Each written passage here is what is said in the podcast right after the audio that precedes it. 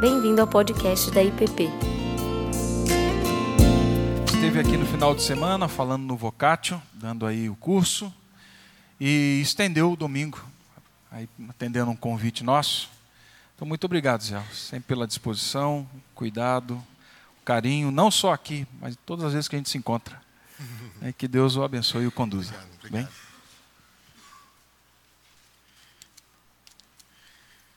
Boa noite, irmãos. Graça e paz do Senhor Jesus Cristo. Que essa graça encontre guarida no coração de vocês, de tal forma que no meio da luta, essa graça e essa paz se evidencie no meio das coisas mais difíceis, para trazer a segurança que vocês precisam para caminhar nos lugares onde Deus, nesse momento, lhes permite caminhar. É sempre uma alegria muito grande estar aqui na igreja com vocês, esse tempo com o Vocatio. Ah, desfruto muito dessa experiência e é uma alegria poder compartilhar com vocês. Deixa eu só ver se eu estou enxergando o relógio aqui. São quatro e meia da tarde, então temos muito tempo para. Tá ótimo.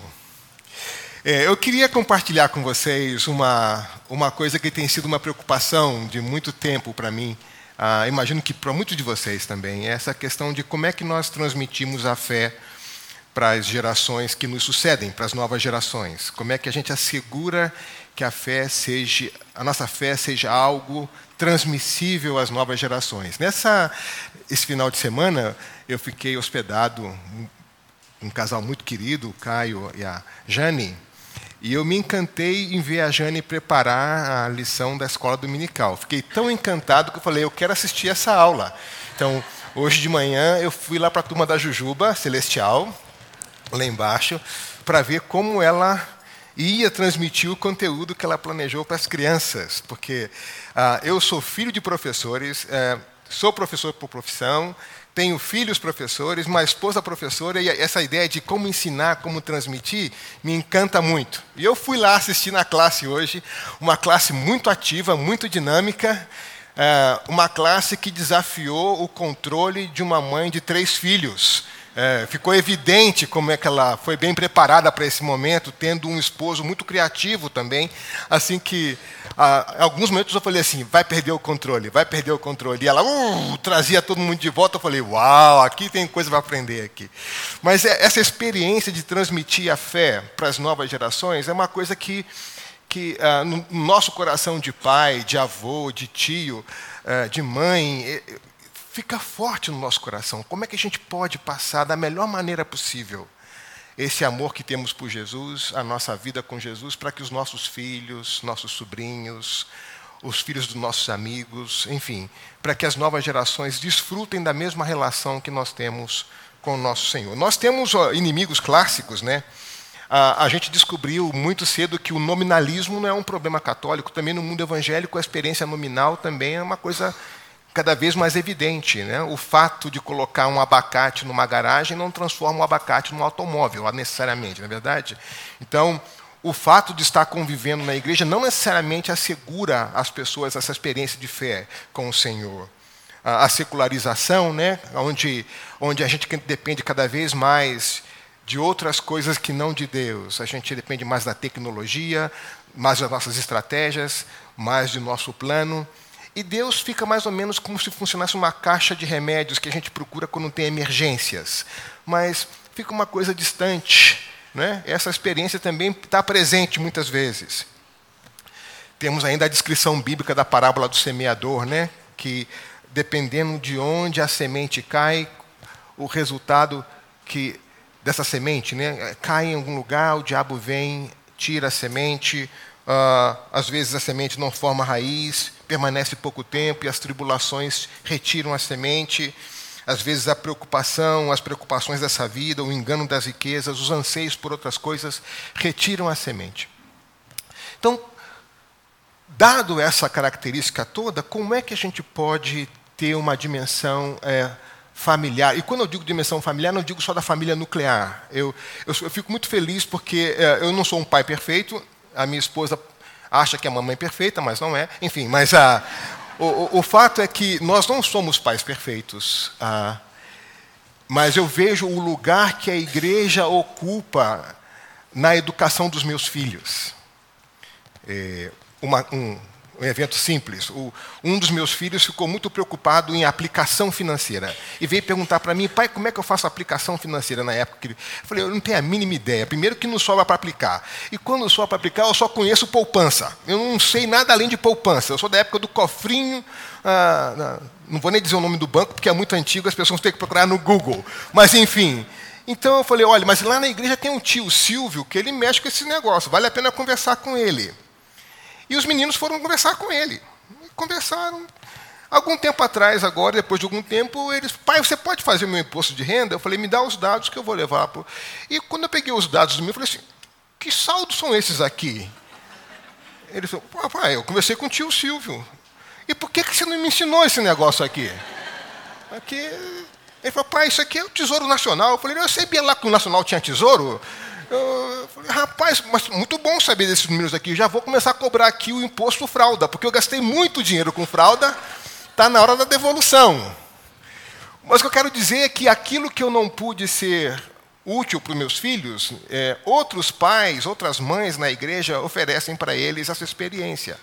Assim como eu e minha esposa abrigamos e acolhemos os filhos de outros em nossa casa e a gente pode compartilhar essa experiência e nos apoiar mutuamente nessa experiência de zelar pela fé dos nossos filhos, dos nossos sobrinhos, daquelas pessoas que amamos. Então, a igreja funciona como essa família redentiva. Então, é sobre isso que eu quero conversar com vocês. Como é que a gente pode é, se esforçar de uma maneira mais intencional, mais clara, para que a fé seja algo que seja transferível de maneira adequada para as próximas gerações. Eu vou ler só um versículo, mas vou citar muitos aqui, 1 Timóteo 1, 2.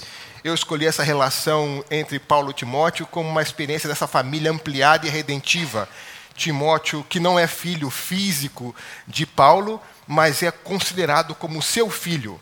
E, e essa relação especial de Paulo com Timóteo pode nos ensinar ah, algumas coisas interessantes para essa preocupação que nós estamos propondo aqui de transferir de maneira adequada a fé às novas gerações. Capítulo 1, versículo 2 diz assim: Timóteo, meu verdadeiro filho na fé. Timóteo, meu verdadeiro filho na fé. Eu costumo dizer para meus filhos o seguinte: eu tenho três, que Cada dia eu estou aprendendo a ser pai. Eu digo para eles: eu nunca na minha vida tive filhos como vocês nesse dia. Todo dia é um dia novo. É, e eles vão crescendo na idade, os desafios só vão mudando, mas todo dia eu estou aprendendo a paternidade. Ah, ah, eles me surpreendem com algumas lições que me fazem aprender, mas sempre é um dia novo. Então, quando começa o dia, a preocupação é como é que eu oro pelos meus filhos nesse dia. Quais são os desafios que eles vão enfrentar nesse dia? É, uh, eles se meteram, por exemplo, na área da pesquisa científica. Os dois são veterinários e mexem com animais, com umas coisas que eu não entendo. Uma coisa que eu dou graças a Deus é que eu alimentei eles por muito tempo com gibi, com, com Chico Bento. Então, quando eles começam a conversar coisas científicas que eu não entendo, eu digo assim: lembra daquela historinha do Chico Bento? E eles, claro, pai. Eu disse, oh, voltei para a conversa, está entendendo? Então, dê gibi aos seus filhos. Porque no futuro vai ser útil para você. Quando eles começarem a conversar de coisas que você não entende, você pode citar o Chico Bento novamente e você pode encontrar um ponto em contato com as suas criaturas ali. Mas todo dia é, é uma experiência nova. É, por mais tempo que eu tenha na paternidade, é, cada dia é uma nova experiência. Mudam a idade, muda a experiência, muda o momento de vida deles e os meus momentos de vida, mas a gente está aprendendo e caminhando. Então, para eles foi importante perceber que nós, como pais, também estamos amadurecendo e crescendo todo dia, porque todo dia é um dia novo. Então, não é somente eles que estão aprendendo a ser filhos, nós também aprendemos a ser pais com os novos desafios que vão sendo apresentados para a gente. Então, essa ideia de que pai não aprende, que mãe não aprende, que é uma coisa estática, a gente acaba com isso, porque todo dia é um dia novo, é um desafio novo, é um momento novo, novas lições.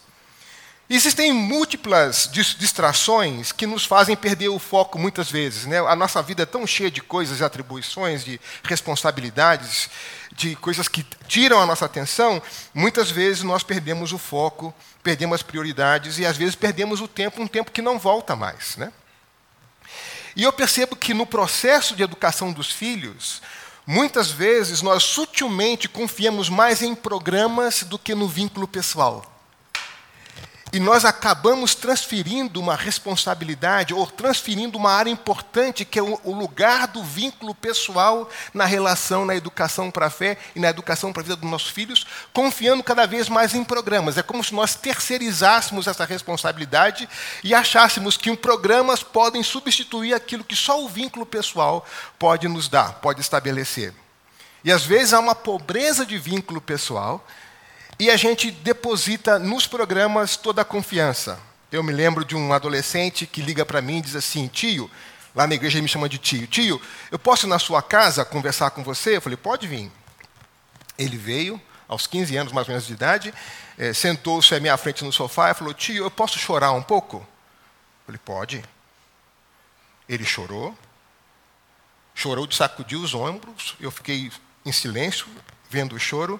Eu falei: Você quer me explicar a razão desse choro? Ele disse: Tio, eu quero saber o seguinte: por que, que eu devo honrar o meu pai? Por que eu devo honrar o meu pai? Eu falei: Me explica a origem dessa pergunta. Então ele começou a me descrever os problemas que ele estava enfrentando na relação com seu pai.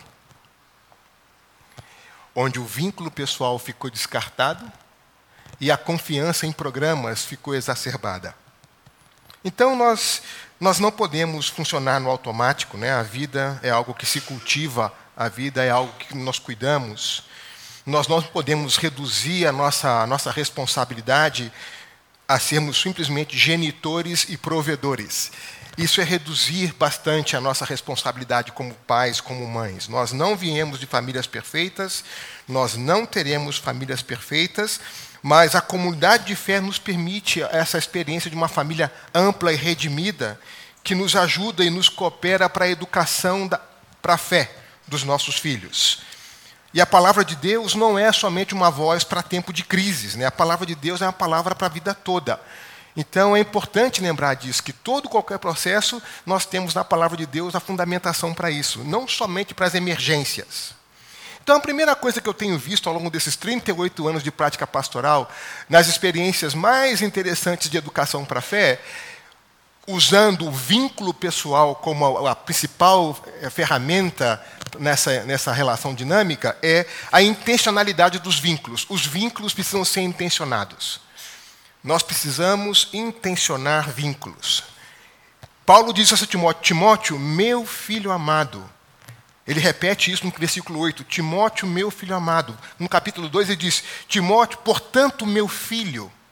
E ele vai exemplificar nessas duas cartas a qualidade desse vínculo. No capítulo 1, versículo 3, ele diz: Eu lembro-me constantemente de você, nas minhas orações, dia e noite, lembro-me das suas lágrimas, desejo muito vê-lo, para que tenha alegria completa, recordo-me da sua fé você recebeu dons mediante a imposição das minhas mãos. Eu admoesto a você a que não se envergonhe nem de mim, nem do Evangelho.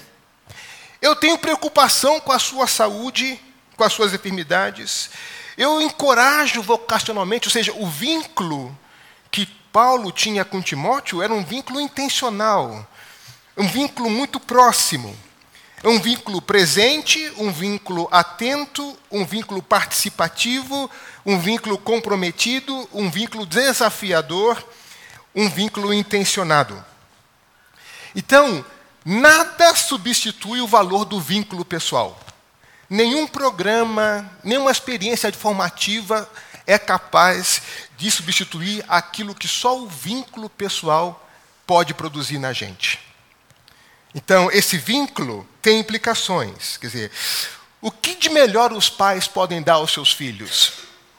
Sua presença. Sua presença. A presença está, e não somente fisicamente presente, mas está plenamente presente.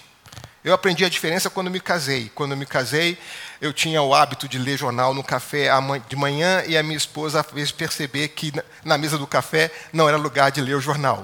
Porque toda vez que eu li o jornal, o inimigo se manifestava de alguma forma. É assim, no café, nós estamos presentes.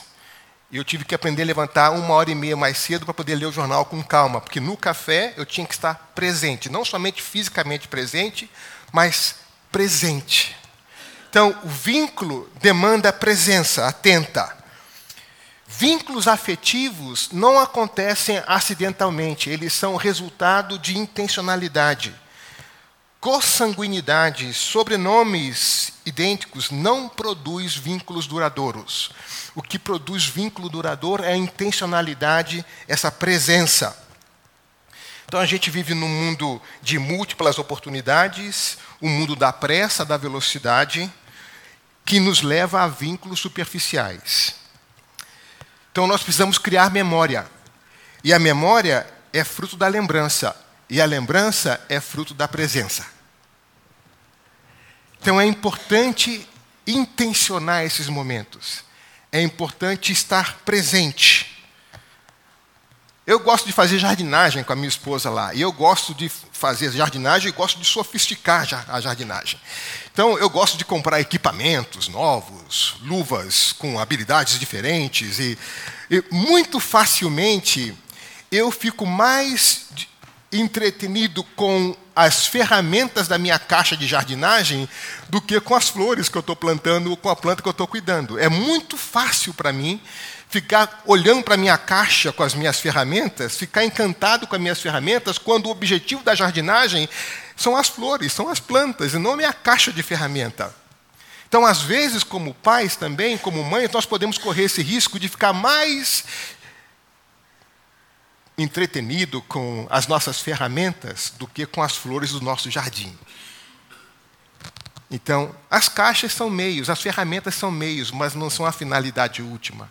Então, uma das coisas que eu tenho visto nas melhores relações, nas melhores experiências de educação para a fé, é vínculo intencional. Eu me lembro toda noite da minha mãe se aproximar da minha cama e ler comigo horinhas com Deus, as historinhas.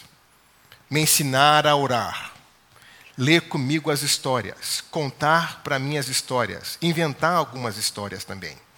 Claro que a minha mãe exagerava um pouco. Uma vez ela contou na EBF da igreja a história do Samuelito, aquele jovem mexicano que vendia lagarto para poder sustentar missões. E ela prometeu às crianças que no domingo, no último dia da EBF, o Samuelito estaria presente. Todas as crianças ficaram encantadas. Eu também fiquei encantado. O Samuelito vai vir ao Brasil e conversar com a gente. o Samuelito vai estar com vocês no último domingo. Não chegou no domingo, eu percebi que minha mãe tinha uma bolsa a mais. Ela disse: Meu filho, vamos no gabinete pastoral? Eu falei: Fazer o quê, mãe? Eu preciso que você vá para o gabinete pastoral. Fazer o quê, mãe? Venha, menino, não discuta. E eu entrei no gabinete pastoral e eis que ela me coloca um sombreiro enorme um poncho enorme e disse: Você vai ser o Samuelito. Eu falei: Não, isso é mentira. Você vai dizer para eles: Buenos dias, muchachos. Eu falei: E assim nasceu como pagar mico celestial. Nasceu nesse dia. Eu falei: Eles vão saber que sou eu. Eles vão me descobrir. Eles vão me descobrir. E eu fui, então, parei na frente das crianças e falei: Buenos dias, muchachos. E o pessoal olhou para o meu pé, viu meu tênis: É o Ziel, é o Ziel. Então a minha mãe às vezes viajava demais nas suas histórias. O interessante foi que anos depois, quando fui trabalhar com a BU na América Latina, o que eu mais dizia era Buenos dias, muchachos. Então foi profético esse negócio. Ela, ela apontou o futuro. Mas o que eu quero dizer é esse tempo intencional de estar juntos. Às vezes você não tem muito repertório do que fazer, mas intencionar estar juntos. Não há nada melhor que nossos filhos possam ter e receber do que a nossa presença intencional. Estamos ali. Estamos ali. Então, intencionalidade. Intencionalidade. A segunda coisa que eu gostaria de chamar a atenção para vocês é, é a questão do modelo. Todo privilégio implica numa responsabilidade. Nós, como pais, nós sempre modelamos por aquilo que fazemos e por aquilo que deixamos de fazer. Os nossos filhos estão sempre atentos a nós, pais e mães. Nós sempre modelamos. O poder do exemplo, esse conteúdo programático do exemplo, Eu me lembro que quando eu tinha oito anos, meu pai me chamou e disse: Meu filho, hoje você vai fazer a feira sozinho. Bom, eu cresci na Baixada Fluminense, no Rio de Janeiro. Naquela época é possível você mandar a criança sozinha para a escola. Então eu fiquei um pouco ansioso, porque eu, eu via como meu pai fazia a feira, então aos oito anos eu ia fazer a feira sozinho. E eu então fiz como ele, peguei o dinheiro, dobrei o dinheiro no meio, como fazia o chofer, o trocador de ônibus, botei o dinheiro aqui na mão, peguei o cestinho de feira, de compras, e fiz como ele. Fui até o final da feira vendo o preço e voltei regateando o preço e comprando. O que eu não sabia fui saber tempos depois, é que meu pai estava escondido atrás de mim, tentando me vigiar e ver se alguém não ia abusar do menino, pegar o dinheiro, uma coisa assim. Muito tempo depois eu fui saber, mas eu aprendi a fazer feira sozinho. E quando eu cheguei em casa, entreguei a feira com o troco, ele disse: Esse troco é seu, você conseguiu esse troco. Eu falei: Posso fazer feira amanhã de novo? Porque eu gostei desse negócio de ganhar o troco. Mas eu aprendi a fazer feira com meu pai, eu aprendi a atravessar a rua com ele, eu aprendi a, a fazer outras coisas, a cuidar da, da horta com a minha mãe, cuidar da bertalha, cuidar das frutas, vender a bertalha no armazém. Eu aprendi essas coisas com ela, aprendi com eles. Então, esse modelo é uma coisa impressionante. Então, como pais, como mães, nós modelamos sempre por aquilo que fazemos e por aquilo que deixamos de fazer. É interessante ver essa relação de Paulo com Timóteo, a maneira como funciona esse modelo. No versículo 13 do capítulo 1, ele diz assim: retenha a fé, retenha com fé e amor em Cristo Jesus o modelo da sã doutrina que você ouviu de mim. Ele sabe que ele modela. Ele sabe que está modelando. Ele tem essa responsabilidade, diz: Você ouviu de mim. No capítulo 3 da segunda carta a Timóteo, versículos 10 e 11, é interessante. Ele diz assim: Timóteo, você tem seguido de perto o meu ensino, tem seguido de perto a minha conduta, tem seguido de perto o meu propósito, tem seguido de perto a minha fé, tem seguido de perto a minha paciência, tem seguido de perto o meu amor, tem seguido de perto a minha perseverança, as perseguições e os sofrimentos, e você tem visto de perto como o Senhor me livrou de todas elas. Olha o modelo: ensino, conduta, propósito, fé, paciência, amor, perseverança, sofrimento, e de como o Senhor tem livrado. Paulo tem plena consciência que essa proximidade oferece para Timóteo, seu verdadeiro filho na fé, esse modelo esse modelo. Agora, esse modelo tem uma, uma complicação interessante. Essa autoridade que vem pelo exemplo, em 2 Timóteo 3,14, diz assim: Quanto a você, porém, permaneça nas coisas que aprendeu e das quais tem convicção, pois você sabe de quem, de quem você aprendeu. Você sabe de quem você aprendeu. Ele diz: dedica-se à leitura. Aliás, uma coisa interessante: se você ler 1 Timóteo 4,13 e 2 Timóteo 4,13, as duas, faz, as duas citações fazem referência a, a, a livros. Em 1 Timóteo 4,13, o apóstolo Paulo diz assim para Timóteo: dedica-se à leitura. 2 Timóteo 4,13, ele diz: traga-me os livros, especialmente os pergaminhos. Não é interessante isso? Na divisão dos capítulos e versículos coincidiu essas duas coisas. 4:13 no primeiro e 4:13 no segundo, ambos se referem à leitura. Como Timóteo teve essa sua formação na leitura. Então, de perto, o que é que nossos filhos estão aprendendo com o nosso modelo? A gente tem que perguntar isso. Eles aprendem com o que nós fazemos e com o que nós deixamos de fazer. Eles sempre aprendem de perto o que é que eles estão aprendendo com o nosso modelo. Às vezes eu vejo ah, uma diferença entre o que se afirma e o que se vive, e esse abismo nesse modelo, essa diferença entre o que se afirma e o que se vive, cria uma crise de autoridade que é fatal. Essa diferença tem sido responsável por muitas desistências da fé. Então, o que eu tenho visto e aprendido é o seguinte: que toda autoridade desprovida de exemplo está desprovida de autoridade. Vou repetir, vocês não podem esquecer isso. Toda autoridade desprovida de exemplo está desprovida de autoridade. É o famoso faça o que eu mando, mas não faça o que eu faço. Essa incongruência, essa incoerência também ensina não ensina da melhor forma. Ela dilui a autoridade daquele cujo exemplo não confirma a autoridade que tem. E claro, nós temos sempre o risco do abuso da autoridade, né? Eu tenho visto, lidando com jovens, que o abuso de autoridade tem sido um dos fatores principais da desistência da fé, sobretudo dos mais jovens. Deixa eu contar para vocês uma, uma experiência que, que vocês vão gostar de saber. Em 2000, a John Stott resolveu chamar 40 ex-alunos dele do mundo inteiro para uma reunião lá em Oxford. E a gente foi parar lá e ele disse o seguinte: Eu estou muito velho, daqui a pouco o senhor vai me chamar. Ele morreu em 2011, mas foi 2000. É, e eu gostaria de perguntar a vocês, com quem eu tenho caminhado mais tempo, que coisas que eu iniciei no meu ministério que vocês acham que depois da minha morte devem continuar existindo? A gente primeiro leva um susto, né? Por que, que ele chama a gente para poder dar pitaco nas coisas que ele começou? Ele decide isso. Não, não, não, eu quero ouvir vocês. Nós passamos então três dias pensando, e aí chegamos a uma conclusão, comunicamos para ele. Então, olha, a gente acha que essas três coisas devem continuar depois que você venha a falecer. Ele diz: Ok, a partir de amanhã, de tudo que eu iniciei na minha vida, só essas três coisas funcionam. A gente diz: Não, não, não, mas não é para depois que você morrer. Não, não, eu quero acompanhar esse processo de transição. Sem que ele explicitasse, ele estava modelando 40 líderes do mundo inteiro a como fazer transição.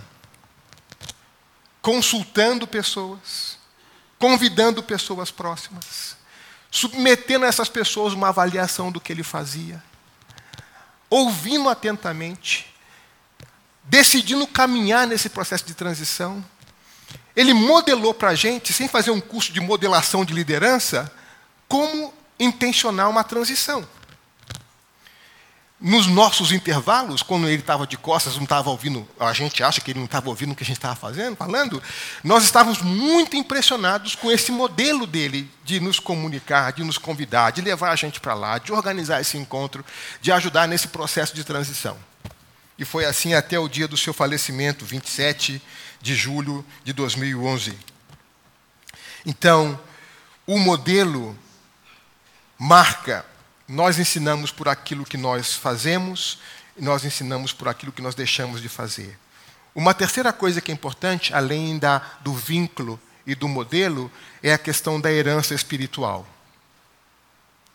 Muito do nosso esforço como pais é de assegurar alguma herança, algum patrimônio, alguma, alguma coisa que possa ajudar os nossos filhos no futuro. Então, uma das coisas que a gente faz, por exemplo, a gente se empenha para que eles tenham uma boa escolarização, que tenham boas escolas, que possam estudar e se desenvolver como pessoas. A gente, dentro da possibilidade, tenta assegurar que algum patrimônio seja estabelecido que possa ajudá-los em algum momento no futuro.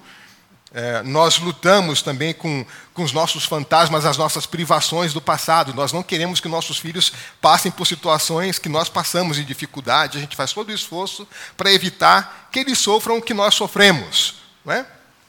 Mas nós já vivemos o suficiente para saber que nada disso assegura uma boa vida, não é verdade? Escolarização, patrimônio, essas coisas não asseguram uma boa vida. Muito pelo contrário pode se tornar um grande dor de, uma grande dor de cabeça. Muitas boas intenções estão cheias de risco. A gente sabe que o temor do Senhor é o princípio de toda sabedoria. É isso que assegura um bom patrimônio para os nossos filhos, aprender a temer o Senhor. A gente sabe que tem muitos tolos diplomados, não é isso? Tem muitos tolos endinheirados e tem muitos tolos famosos. São famosos, são endinheirados, são poderosos, são diplomados, mas são tolos. Então, qual é o legado espiritual que nós deixamos?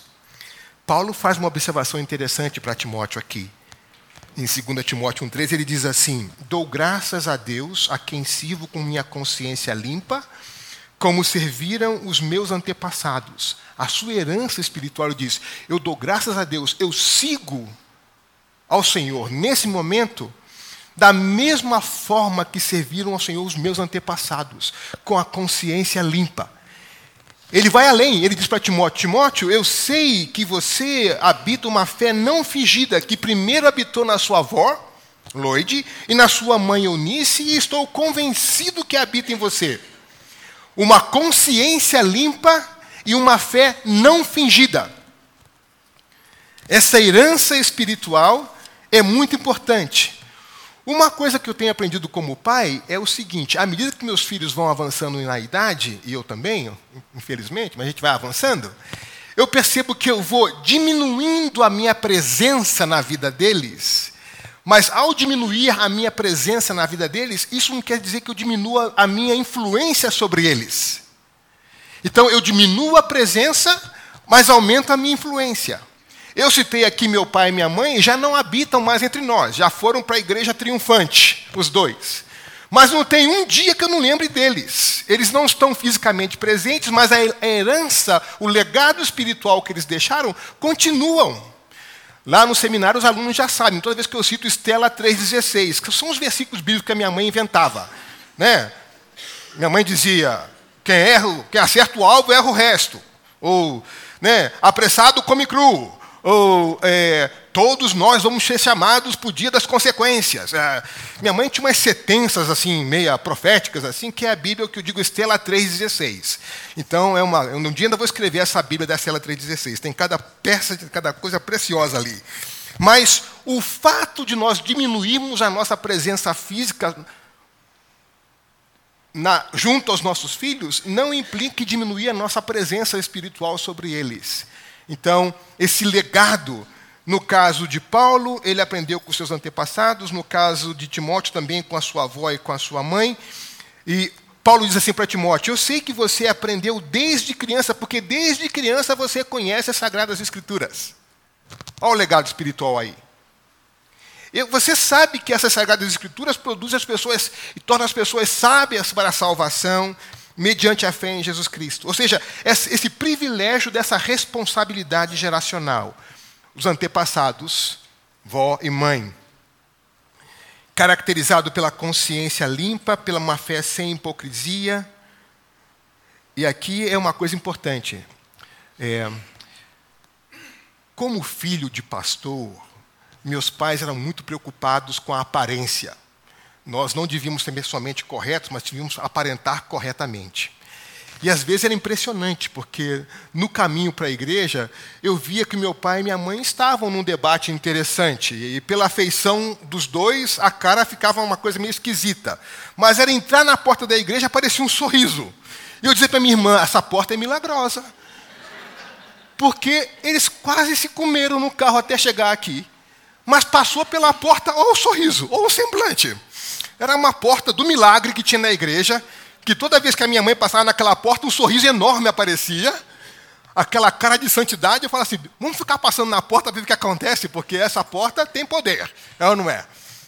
Então, essa questão da forma e da essência, né? Cuidar. Muito bem, concluindo aqui. Uma outra coisa que faz parte dessa, dessa herança espiritual é esse ensino para a generosidade. Nós vivemos num mundo muito hostil. E como nós devemos ensinar os nossos filhos para que os seus comportamentos não sejam um eco do mal? A forma como o cristão age na história não é dando eco ao mal. A gente paga o mal com bem. E não dá o eco e a extensão do mal. Nos dias que nós estamos vivendo hoje, a agressividade virou um estilo de vida. Não somente agressividade física, mas verbal. É, eu, às vezes eu olho, ando com cabeça baixa, porque como não enxergo muito bem, eu preciso ver os três metros na frente, porque eu tenho medo de ficar olhando numa direção, a pessoa achar que eu estou olhando para ela e estou encarando e provocar uma, uma situação difícil. Então eu procuro desviar o olhar o tempo todo. Mas o fato é que nós não podemos ensinar os nossos filhos a agir na história dando eco ao mal. Não é o mal que vai definir a nossa agenda. ensinar a generosidade, ordenar que pratique o bem, que sejam ricos em boas obras, generosos, prontos a repartir. Então, essas três coisas são as coisas que eu tenho visto que têm ajudado nessa transmissão da fé para as novas gerações. Primeira coisa, os vínculos. Vínculos pessoais intencionados. Vínculos que produzem resultado. Vínculos que significa estar presente e atento na vida dos nossos filhos. A segunda coisa que eu tenho visto como importante é um modelo. Nós modelamos por aquilo que fazemos e modelamos por aquilo que deixamos de fazer. Nossos filhos sempre observam o que nós fazemos. Lá em casa, uma igreja metodista, né, nós temos a opção de batizar as crianças ou esperar que elas fiquem grandes e queiram batizar. A igreja metodista tem essa liberdade, cada família decide o que vai fazer. Então, os meus filhos, os dois meninos, batizaram mais cedo e a Sara não se batizava. Eu falava para a Solange, meu Deus, a minha filha não quer se batizar. 15 anos não batizou, 16 não batizou, 17 não batizou, 18 não batizou. Eu falei, Senhor, tem misericórdia, o que está acontecendo aqui? E a Sara é assim, é um pouco a mistura da minha sogra com a minha mãe. Então é um negócio assim forte. Eu falei assim, falo com ela ou não?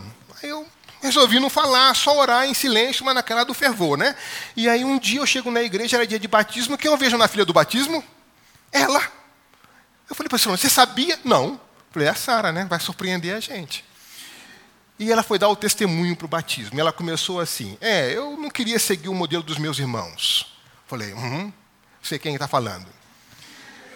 Mas eu fiquei esse tempo todo observando os meus pais. Eu falei, epa. Ela disse, eu queria ver se esse negócio funcionava mesmo, esse negócio da fé cristã. E aí, comparando a vida dos pais, das minhas amigas, dos meus amigos, com a vida dos meus pais, que não tem nada a ver um com o outro, só funciona por causa de Jesus. Eu falei, esse negócio é sério mesmo. Só Jesus para juntar esses dois. E ela queimou o nosso filme em público na igreja. Eu só falei para o pastor assim: afoga, afoga, afoga que ela merece. Afunda e deixa lá. Depois dessa, na terceira borbolha, você solta ela na água aqui, entendeu? Porque era queimou o filme assim, mas ela ficou esse tempo todo observando o testemunho da minha relação com a minha esposa e eu não sabia disso. Só fui saber disso no dia do batismo, quando ela se batizou aos 19 anos. Aí outra coisa, ela disse: Eu não queria batizar antes de fazer vestibular, porque as pessoas dizem assim: estou batizando só para fazer vestibular, para poder manipular Deus. Então, depois que eu entrasse na universidade, eu resolvi batizar. É, puxou a mãe, esse lado assim é difícil. O fato é que nós modelamos com o que fazemos, com o que nós deixamos de fazer. E a terceira coisa é essa herança espiritual que deixamos. Vínculos intencionais, o modelo e essa herança espiritual. Uma forma segura na qual nós diminuímos a nossa presença e aumentamos a nossa influência. Nós temos um bom modelo em Deus, né? Deus, a quem Jesus chama, nos ensinou a chamar de Abba, Pai, ele se deu por nós para estabelecer um vínculo sadio, um vínculo próximo com o seu filho. Deus, que nós chamamos de Abba Pai, modelou para nós o que é ser servo em Cristo. Deus, a quem chamamos de Abba Pai, nos deixou uma herança espiritual por meio de Jesus, que é uma herança incorruptível. Nós nem sabemos o que significa incorruptível, porque nós nunca vimos nada incorruptível. Mas é isso que o texto diz: uma herança incorruptível. Então, ao longo desses anos, o que eu tenho visto que tem ajudado na transmissão da fé para outras gerações são essas três dinâmicas: vínculos intencionados, a consciência de que nós modelamos, e esse legado espiritual que não está atrelado a coisas, está atrelado a essa herança que nós temos na Escritura. Que Deus abençoe a família de vocês, que vocês tenham a alegria de dizer: Eu e minha casa vamos servir ao Senhor. Deus abençoe. Você acabou de ouvir o podcast da IPP. Para saber mais, acesse nossa página em www.ippdf.com.br.